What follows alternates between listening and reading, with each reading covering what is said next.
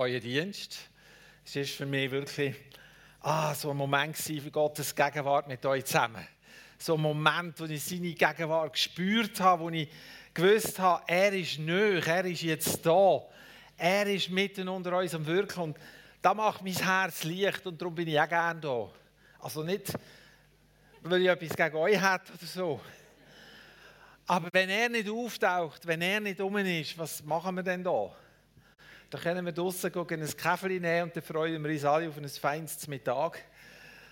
Aber dann braucht es nicht mehr, dann braucht es nichts anderes. Aber er ist da, er ist da. Und ich werde euch, mit euch ein paar Gedanken teilen. Ähm, Lisa hat es gesagt, die Predigserie äh, Esra, Nehemia, unvollendete Hoffnung, da habe ich mal einen Impuls gehabt und habe die einmal aufgeschrieben und weitergeleitet. Und es ist dann für gut befunden worden, sodass wir eine Serie daraus gemacht haben. Ähm, weil mir ist so wichtig geworden in dieser Serie, oder der, der Hauptgedanke, den ich sehe. Und es ist witzig, Lisette und ich haben uns noch austauscht vorher gerade. Sie hat dann die gleiche Predigt, also das gleiche Thema, nächsten Sonntag in Rheinach. Und da hat sie ganz einen anderen Schwerpunkt als ich. Und ich finde das so gut, das ist eben Gottes Wort. Das ist Gottes Wort, das man von so vielen Seiten kann betrachten kann und wo uns so viel zu geben hat und was so tief ist. Und mein Hauptgedanke über all dem ist, dass Gott einen Plan hat von A bis Z. Von A bis Z. Und dass es nichts gibt, wo ihn von dem Plan wegbringt. Und dass seine Augen über die Erde gehen, ob irgendwo einer verständig ist und parat ist, in das hineinzustehen, was Gott vorhat. Und das tönt schon so theoretisch, in das hineinzustehen, was Gott vorhat, weil du weißt, wenn du das machst, noch nicht, wo genau landest und was genau passiert. Und ob das, was du denkst und siehst und spürst, genau so kommt. Das weißt du zum Voraus nie. So in die vorbereiteten Werke hineingehen, heisst nicht, es ist schon alles von Anfang an klar und du weißt jeden Schritt und du siehst schon das Ziel und du kannst da locker spazieren. In die vorbereiteten Werke hineingehen bedeutet manchmal eine rechte Kletterpartie. Oder recht den Weg nicht sehen, der um die Kurve geht. Beim Wandern oder, hat man manchmal das Gefühl, ja, das geht jetzt nicht mehr lang. Und du siehst eben nicht, dass da vorne eine Rechtskurve ist und dann geht es so hinterher und dann so wieder vorne. Oder? So geradeaus gesehen wäre es einfach, aber der Bogen siehst du nicht. Und dann kommt hinter der nächsten Kurve ist schon bereits der nächste Bogen. Und dann laufst du da zickzack um Zeug um und hast das Gefühl, ich komme ewig nie ans Ziel. Aber du kommst ans Ziel. Weil wenn Gott dich neu hineinstellt, dann weiß er, wo es durchgeht. Und er weiß auch, was es braucht. Und so bei Esra Nehemia in dieser Serie, da sehe ich, wie er einen Plan hat und er setzt den einfach um. Aber er setzt den nicht so um, wie die Menschen es damals erwartet haben. Und ich sehe auch, dass die, die ganze Sache angefangen hat mit Erweckung.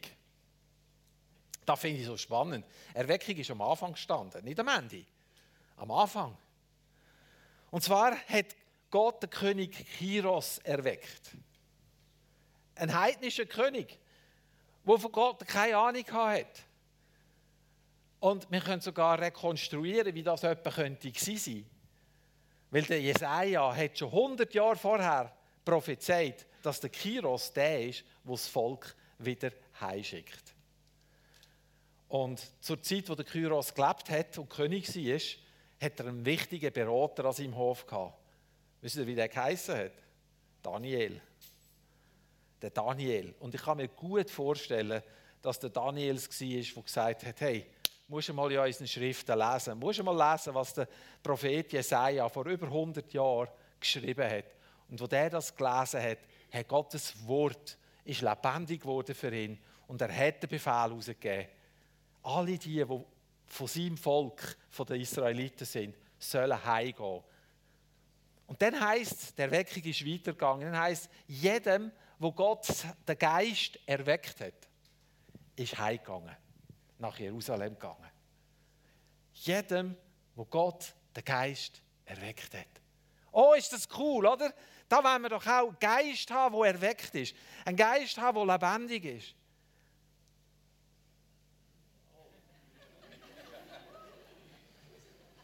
Sehr überzeugend. Sehr überzeugend. Nein, wir wollen das. Also ich will da. Ich will da, ich will, ich will erweckt sein. Ich will, ich will das. Aber wisst ihr, was ich dann feststelle, wenn ich die Geschichte weiter verfolge? Und ich, ich gehe es jetzt einfach, ich fange mal vorne an in dem Sinn, obwohl mein Thema ist heute Nehemia. Aber was, was mir aufgefallen ist, der Zerubabel, der erste Leiter, der ist ja ein direkter Nachfahre vom König David. Der hat die erste Gruppe nach Jerusalem zurückgeführt. Wie hat Jerusalem ausgesehen? Es war ein Trümmerhaufen. Nichts ist gestanden. Und sie fangen das Fundament legen vom Tempel. Weil das ist der Auftrag vom König. Sie sollen sein Haus, Gottes Haus, in Jerusalem wieder aufbauen. Sie legen das Fundament. Und dann heißt es so in zwei Sätzen, die Finden vom Land, also die Leute, die rundherum gewohnt haben, sind findschaftlich eingestellt und sie haben die Juden beim König Kiros verklagt und angeschuldigt. Und was passiert ist, ist, ihnen sind die Hände erschlafft. Hey Leute, und dann ist es etwa 16 Jahre gegangen, bis man diesen Tempel endlich bauen konnte. 16 Jahre, musst du dir das mal vorstellen. Der hat nichts mehr gemacht. Jeder hat sich nur noch um sein gekümmert. Wo ist jetzt die Erweckung her? Jetzt habe ich gemeint, die sind doch erweckt. In dieser Zeit sind zwei Propheten gekommen, der Haggai und der Zacharia. Und diese zwei Propheten, die haben das Volk mit großartigen Prophetien ermutigt. Und haben dem Volk gesagt, ich habe euch die eine rausgezoomt und die haben wir hier auf der Folie, die können wir einblenden. Denn so spricht der Herr der Heerscharen, nur wenig noch, nur eine kurze Zeit, dann erschüttere ich den Himmel und die Erde und das Meer und das Festland. Dann erschüttere ich alle Nationen und die Kostbarkeiten aller Nationen werden kommen und ich erfülle dieses Haus mit Herrlichkeit, spricht der Herr der Heerscharen. Mir gehört das Silber und mir gehört das Gold, Spruch des Herrn der Heerscharen. Und das da, der Vers 9, das ist ein Hammervers, wo alles sprengt. Da heißt es, die künftige Herrlichkeit dieses Hauses wird größer sein als die frühere, spricht der Herr der Heerscharen. Und an dieser Stätte werde ich Frieden schenken. Was für eine Verheißung! Was für eine großartige Verheißung! Und wo die das gehört haben, haben sich die ein Herz und eine Seele gefasst und haben den Tempel in zwei Jahren aufgebaut, wo vorher lang nichts gegangen ist. Und sie haben sich gefreut an dem Tempel, die jungen Leute. Das ist übrigens eine Mehrgenerationen-Sache. Es war eine Mehrgenerationen-Sache. Es hat junge und alte gehabt und es hat alle gebraucht. Und so ist es auch heute. Es braucht alle, jung und alt. Es braucht alle. Und die Jungen haben Freude gehabt. Jeder Tempel steht, so cool. Und die Alten haben brüllt. Weil der kein Vergleich mehr war mit der Herrlichkeit von früher. Kein Vergleich mit der Herrlichkeit von früher. Und weil die Herrlichkeitswolke, wo der Hesekiel, also vor der Verbannung, der Hesekiel, das ist so spannend. Der Hesekiel hat gesehen, bevor Jerusalem zerstört worden ist, wie die Herrlichkeit Gottes aus dem Tempel ausgezogen ist. Bevor Jerusalem zerstört ist. Und da ist die Verheißung, die Herrlichkeit wird größer sein als da, wo früher war. Aber das ist hier nicht passiert. Das ist nicht passiert. Ja, wieso passiert jetzt da nicht? Gott hat es doch verheißen. Und Leute, dann ist es 60 Jahre gegangen, bis der Israel gekommen ist. Und in diesen 60 Jahren hat sich nichts entwickelt. Die haben ihre eigenen Häuser gebaut, sie haben den Gottesdienst eingeführt im Tempel. Und nach 60 Jahren kommt der Esra und der Esra hat den Auftrag gehabt und auf dem Herz gehabt, Gott dem Volk näher zu bringen. Sie zu lehren, sie zu unterweisen, ihnen zu zeigen, wer Gott ist, ihnen das Gesetz von Gott auszulegen, sie in Gemeinschaft mit dem Gott bringen. Das war sein Herz, das hat es gebraucht. Und nochmal 13 Jahre später kommt der Nehemia. Und wir sehen, dass die ganze, die ganze Geschichte, der Weg von Wiederherstellung, wo wir uns alle danach sehnen, sage ich jetzt mal mindestens so ein provokativ, ich weiß gar nicht, ob es so ist. Ist es so? Sehnen wir uns nach Wiederherstellung? Was ist denn überhaupt Wiederherstellung? Ist Wiederherstellung, die Ruinen wieder aufzubauen? Ist Wiederherstellung so bei uns, wenn man in einer Altstadt ein Haus restauriert? Ist das Wiederherstellung? Ich war mal in Danzig. Danzig ist heute eine polnische Stadt. Früher war es eine deutsche Stadt. Während dem Zweiten Weltkrieg ist Danzig ausgebombt worden. Das war nicht mehr. Aber nach dem Krieg hat man die Häuser, die Fassaden von diesen Häusern wieder so gemacht, wie sie vorher waren. Also, wenn du jetzt heute auf Danzig in die Altstadt gehst, hast du wirklich das Gefühl, du in einer Altstadt. Aber das Zeug ist alles nicht älter als 50-jährig. Oder 70, die Zeit vergeht. Inwendig, wenn du hinter die Fassade siehst, ist alles neu. Alles ist neu. Wiederherstellung heisst neu machen, erneuern. Es geht nicht darum, alles zu restaurieren und wieder herzustellen, so wie es mal war, so wie es vor der Zerstörung war von Jerusalem, sondern erneuern meint von Grund auf neu. Erneuern. Etwas Neues wirken. So, wenn wir, wir haben manchmal Sachen verloren, einverstanden? Also ich weiß nicht, wie es euch geht. Aber manchmal halten wir Zeug fest und haben das Gefühl, das ist es, das müssen wir behalten, weil sonst haben wir nichts mehr es ist abgekämpft, es ist nicht mehr schön, aber man behalten es. Blödes Beispiel, gell? wenn du das Tassli hast, du mal von jemandem bekommen hast, jetzt hast du das schon zweimal okay. Ich bin so ein Meister, ich tue alles immer leimen. Kaputte Henkel, rausgebrochene Teile. Aber weißt du, kannst du es ja dann gleich nicht brauchen. Weil wenn du die Geschirrspüler reinstellst, hast du das Zeug nicht mehr nachher. Aber manchmal machen wir es auch im Leben so. Wir können uns nicht trennen von Sachen, wir halten es fest. Es ist zwar kaputt und es ist nicht mehr schön, aber wir lassen es nicht los.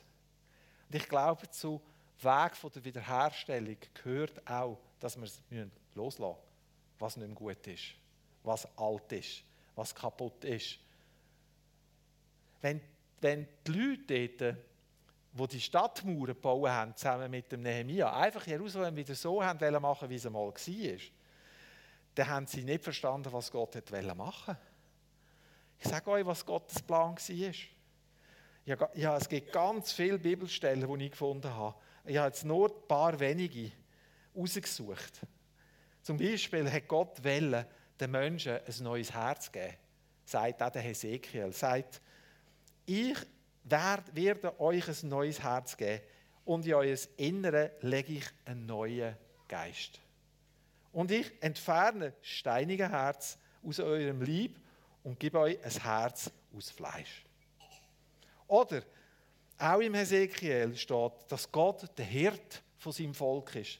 Dort heißt, ich selber werde meine Schafe weiden.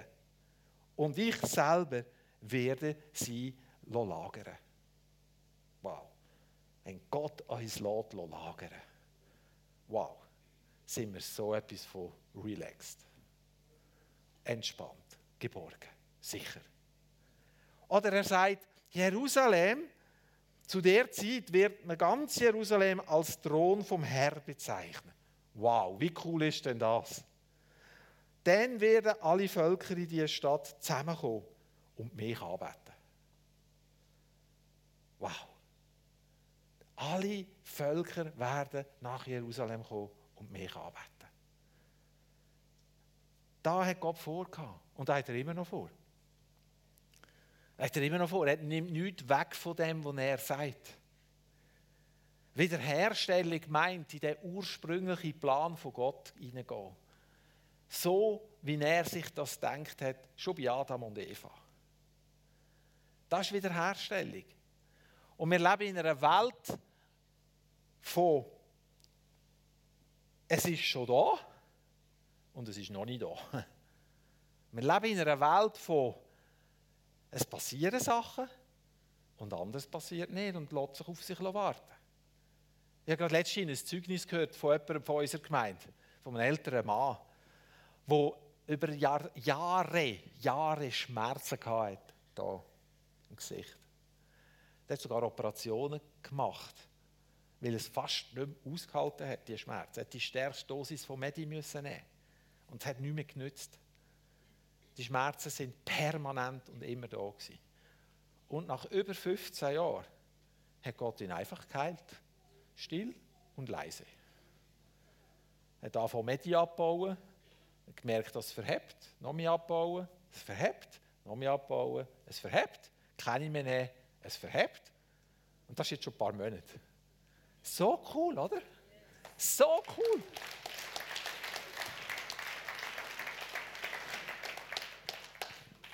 Ja, warum ist jetzt da 15 Jahre gegangen? Soll ich euch eine theologische Erklärung geben? Mache ich gern. Ich weiß es nicht. Und niemand kann das erklären, warum. Wir leben in einer Welt, in einer Zeit, wo Sachen sind und wo wir Sachen erleben. Und anders warten wir noch drauf. Und ist noch nicht passiert. Und ihr Lieben, wisst ihr was, wo der, wo der Nehemia auf Jerusalem gekommen ist, hat er als allererstes mal einfach einmal bei Nacht und Nebel, still und leise, niemandem etwas gesagt, ist er einmal um die Stadt umgegangen und hat sich die Stadt einmal angesehen. Hat einmal geschaut, was da alles kaputt ist. Völlig alles zerstört. Und wisst ihr, was unser Problem ist? Dass wir manchmal das kaputte Zeug gar nicht mehr sehen. Wir haben uns, da ist, da, da ist so manches Jahr vergangen, ich muss euch vorstellen, über 60 Jahre, ja 80 Jahre wahrscheinlich, wo nichts passiert ist an dieser Stadtmauer. Keinem ist in Sinn gekommen, irgendetwas mal wenigstens mal anzufangen oder so. Niemand hat etwas gemacht an dieser Mauer. Und da ist eine Generation in dieser Stadt aufgewachsen, oder Generationen in dieser Stadt aufgewachsen. Für die ist es absolut normal in einem Trümmerfeld zu leben. Normal. Ihr Lieben, wir haben manchmal Situationen in unserem Leben, da sind wir so lange in, in, schlechten Umständen drin, sei das familiär, sei das gesundheitlich, sei das psychisch. Das ist für uns normal. Und weil es normal ist, haben wir auch ganz wenig Hoffnung, dass da je könnte ändern. Vielleicht wünschen wir uns das schon. Vielleicht bist du schon mal für ein Golobeten mit der Vielleicht hast du dich schon salben ölen Oder hast du schon mal gefastet wegen dem? Oder bist am Samstag am Morgen in den Healing Room gegangen und ich kann euch empfehlen, geht in den Healing Room. Das ist eine gute Sache. Das sind so coole Leute dort. Hey, und die erleben so viel Gutes mit Gott. Wenn du etwas erleben mit Gott, geh in den Healing Room. Samstagmorgen von 10 bis 12. Amen. Das habe ich jetzt nicht geplant zu sagen, Manuel, aber... Äh.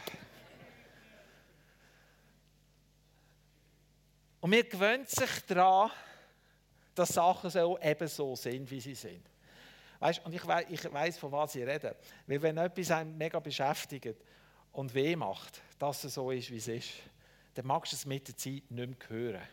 Wenn irgendeiner von Wiederherstellung schnurrt oder von Heilung schnurrt. Du magst es nicht mehr hören. Warum? Weil du schon längstens aufgegeben hast und nicht mehr glaubst, dass Gottes Wort an dir wahr wird. Mir hat sehr beschäftigt, was unser Gastreferent letzten Sonntag gesagt hat, wo er gesagt hat, wir wollen eigentlich nicht Erweckung, sondern nur, dass Gott uns besucht. So, übers Wochenende. Und dann gehen wir wieder. Und nächstes Wochenende bitte gern wieder. Aber da lenkt uns. Aber da lenkt eben ihm nicht. Das ist das Problem, dass es ihm nicht lenkt. Er möchte uns heimsuchen. Er möchte uns wiederherstellen und er möchte die Welt wiederherstellen. Weil er nicht will, dass irgendeiner da außen verloren geht. Er möchte seine Herrlichkeit geben, dass die Welt sieht, da ist ein lebendiger Gott. Er möchte, dass die Herrlichkeit Gottes, und ich sehe immer das Bild, ich sehe immer das Bild, wie seine Herrlichkeit so stark da ist, dass von der Straße her Menschen kommen und wenn die hier einlaufen, werden die heil, weil sie heimkommen zu ihm. Wir kommen als Gemeinde immer wieder einmal das Zeugnis über von Leuten, die frisch kommen und sagen, ich fühle mich wieder heim, ich bin hier angekommen. Aber ihr Lieben, das ist nur der Anfang. Ihr Lieben, ich glaube auch, dass wir ein paar Sachen verloren haben in den letzten Jahren. Ein paar Sachen nicht mehr so sind, wie sie könnten sein. Weil Sachen drin hineingekommen sind, die uns abgelenkt haben und die uns mit uns selber beschäftigen Und wo man Sachen nicht versteht und Sachen nicht kann einordnen kann und es einem so Mühe macht, dass wir auf anfangen, auf diese Sachen schauen, statt dass wir sehen, dass da ein Gott ist, der uns liebt. Wenn du heute Morgen in einer Situation bist, wo du nicht weißt, wie lösen, und ich weiß, dass da innen Leute sind, wo das so ist. Und ich habe großen Respekt vor jedem, der sein Bördeli trägt. Aber ich werde dir Mut machen und Hoffnung machen, dass Gott zum Ziel kommt. Er wird die Stadt wieder aufbauen. Er wird das, was bei deinem Leben abgerissen ist, wiederherstellen. Schaut, was passiert ist beim Nehemia, das ist ja so krass. Oder? Was 60 oder 80 Jahre nicht möglich war, ist in 52 Tagen gegangen. In 52 Tagen. Und nicht, weil es ein Honigschlecken gewesen wäre. Ihr Lieben, die sind angefindet worden von denen um sie herum. Da hat es Verleugnung gegeben, da hat es Spott gegeben, da hat es Hohn gegeben, da hat es Hass gegeben. Heute würde man sagen, das war der erste Antisemitismus. Gewesen. Das ist einmal das. Aber auch im Inneren. Da haben sie zum Beispiel einander versklavt. Das heisst, die Ärmeren haben nichts mehr zu essen und haben ihre Familienmitglieder, ihre Kinder, an die Reichen müssen verkaufen ihre Ächer an die Reichen müssen verkaufen und sind abhängig geworden von der Gnade und Willkür von irgendjemandem. Und dem Nehemia ist das, ist das zu Ohren gekommen und er hat sie am Bart gerissen, heisst es, oder? Er hat auf den Tisch geklopft hey, und hat gesagt, was macht ihr da überhaupt, oder? Also da sind äußere und innere Finden die haben zerstören was Gott gesagt hat. Und du musst wissen, immer dann, wenn sein Wort zu dir kommt, da hat einen auch nicht Freude und will zerstören, was er kann. Aber ich sage dir etwas, Jesus hat ihn überwunden.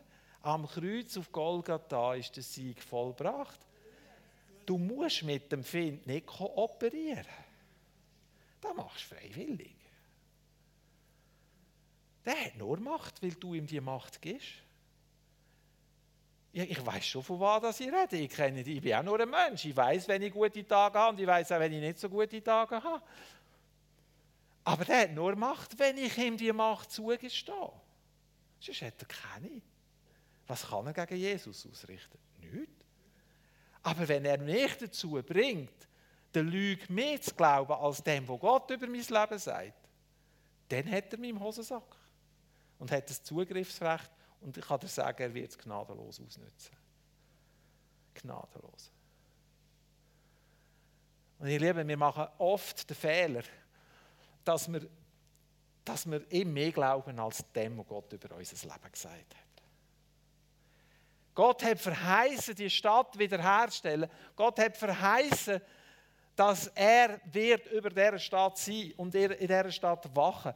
Und er hat verheißen, dass er eine Erneuerung bringen will. Er hat es verheißen. Und auch wenn ihr vielleicht das Gefühl habt, die Botschaft haben wir schon tausendmal gehört, kannst du mal etwas Neues bringen, bitte? Kann ich nicht weitergehen, weil ich merke, wir brauchen das. Wir brauchen das. Ich brauche Erneuerung. Ihr Lieben, ich sage euch etwas über mich, über mein Leben. Und mit dem, mit dem meine ich mich nicht oder fühle ich mich nicht groß oder gut. Aber ich habe gelernt, die widrigsten Umstände auszuharren. Das habe ich wirklich gelernt. Ich habe schon so viele schlechte Situationen aushalten in meinem Leben und gleich positiv bei Gott bleiben. Ja, das ist so wirklich trainiert. Und ich behaupte jetzt, ohne dass ich wegen dem den GW habe, das kann ich.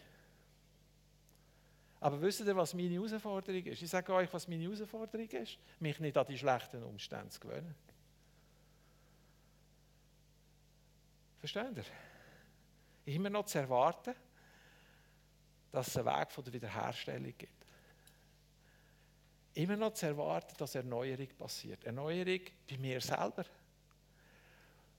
Und weißt wenn du das Leben lang ein paar Sachen mit dir herumtreibst, die du eigentlich gerne anders willst und das gerade dir einfach nicht, zum Beispiel, dann ist das nicht ganz immer so einfach. Und weißt wenn du in Beziehungen stehst, die nicht gut sind, wenn du nicht weißt, was aus deinen Kindern soll werden weil sie einfach in einer Krise stecken und du kannst ihnen als Elternteil nicht helfen. Ich finde, das ist etwas vom Schlimmsten. Oder als Eltern kann passieren, wenn dein Kind eine Krise hat, du siehst es leiden und du kannst nicht helfen, weil das Kind lässt es nicht zu. Dann äh, ist daran zu glauben, dass Wiederherstellung passiert, etwas vom Wichtigsten, was du kannst. Was brauchst du denn? Du brauchst Gottes Wort und seine Verheißung und dann musst du seine Verheißung freisetzen. Immer wieder. Und bei dem stehen bleiben, auch wenn es dich fast killt. Emotional, oder nicht? Rede ich da irgendeinen Blödsinn?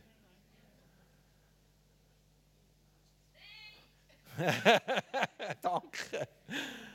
Ihr Lieben, wir brauchen es, dass wir vor Augen haben, dass Gott gut ist. Da hat nämlich den, weißt du, wie hat der Nehemiah die dazu gebracht, dass sie angefangen haben an dieser Mauer bauen, nachdem sie jahrzehntelang nichts gemacht haben an dieser Mauer? Indem dass er gesagt hat und gesagt, kannst du mal den Vers einblenden, bitte, den zweiten. Genau, ihr seht das Elend, in dem wir uns befinden, hat der, äh, der Nehemiah zu den Führer vom Volk gesagt in Jerusalem. Dass Jerusalem verwüstet ist, seine Tore im Feuer verbrannt sind. Kommt, lasst uns die Mauer Jerusalems wieder aufbauen. Dann sind wir nicht mehr länger ein Anlass für Gespött. Und dann hat er ihnen erzählt, wie gut die Hand von seinem Gott über, mir, über ihm war.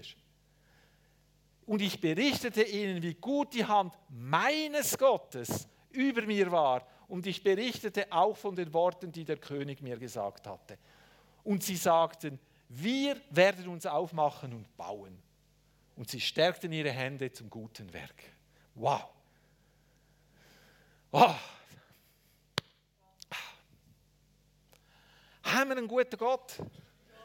Warum haben wir denn einen guten Gott?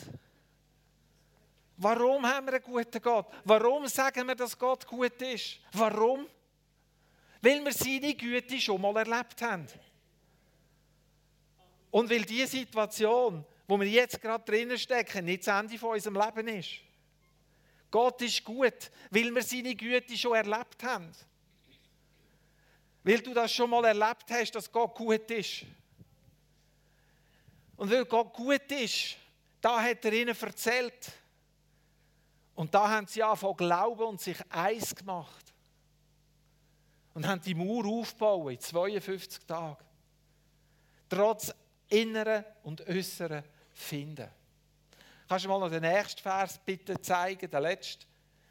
Im Hebräer 11 habe ich einen Vers gefunden, mit dem schließe ich dann ab. Ohne Glauben aber ist es unmöglich, ihm zu gefallen. Denn wer vor Gott retten will, muss glauben, dass er ist und dass er die belohnt, die ihn suchen. Und ihr Lieben, das ist völlig logisch, oder? Wenn wir vor Gott retten müssen wir glauben, dass da ein Gott ist, der lebt. Oder nicht? Wie kannst du vor einem Gott retten, wo du gar nicht damit rechnest, dass er da ist oder dass er dir zulässt oder dass er dich sieht?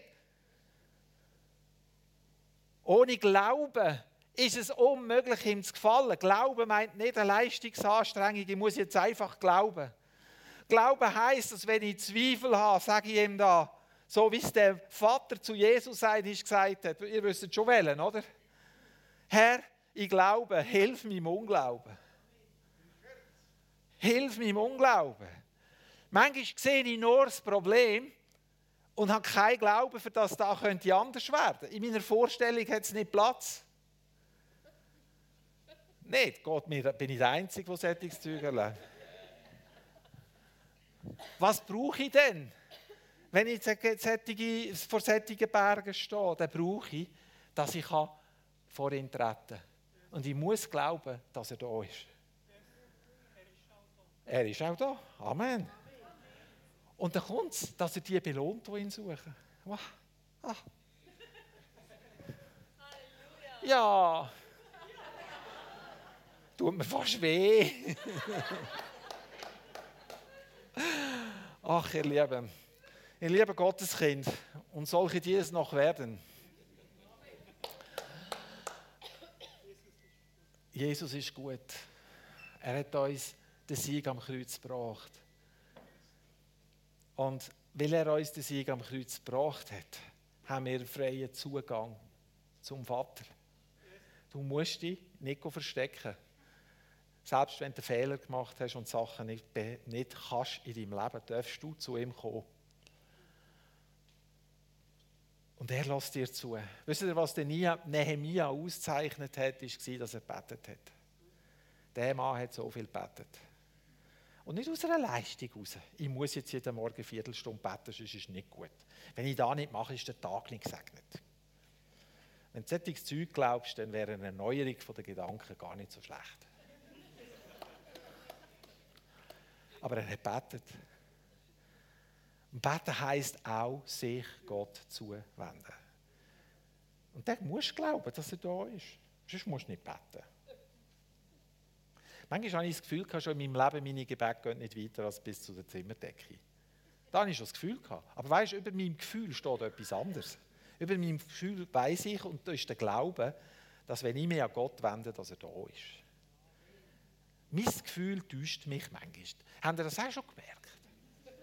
Also vielleicht haben das bei mir schon gemerkt, dass mein... Nein. Ihr Lieben, der Nehemiah hat die Mauer in 52 Tagen gebaut. Das war am Anfang Gebet. Er hat von Gott empfangen, was immer er braucht hat, für können jedem Angriff vom Find standzuhalten. Meint ihr nicht, dass im Neuen Testament, wo Jesus am Kreuz gestorben ist und auferstanden ist, die gleiche Kraft, die Nehemiah hatte, auch für uns zugänglich wäre? Dass du deine Mauern kannst bauen kannst. Und manchmal, wenn man etwas Neues bauen will, muss man zuerst mal den Schutt auf die Seite räumen. Du kannst ja nicht auf, auf den Schutt auf einfach eine neue Mauer bauen. Oder? Wer kann das? Ich nicht. Du musst zuerst Platz machen, oder? Und das sieht manchmal nicht schön aus. So Baustellen haben es manchmal an sich, dass sie gar nicht schön aussehen.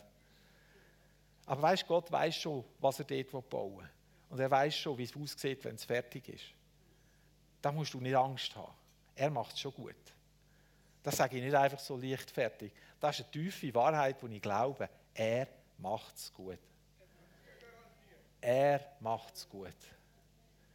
Er hat gute Gedanken über dein Leben.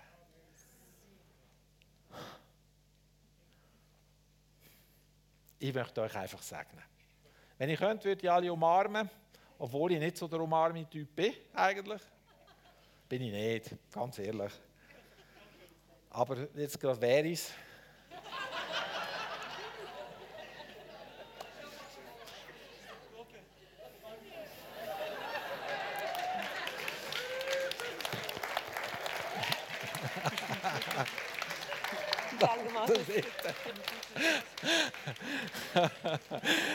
Jesus, du bist so gut. Wir danken dir und wir preisen dich. Und danke so viel Mal können wir jetzt nicht alle für kommen.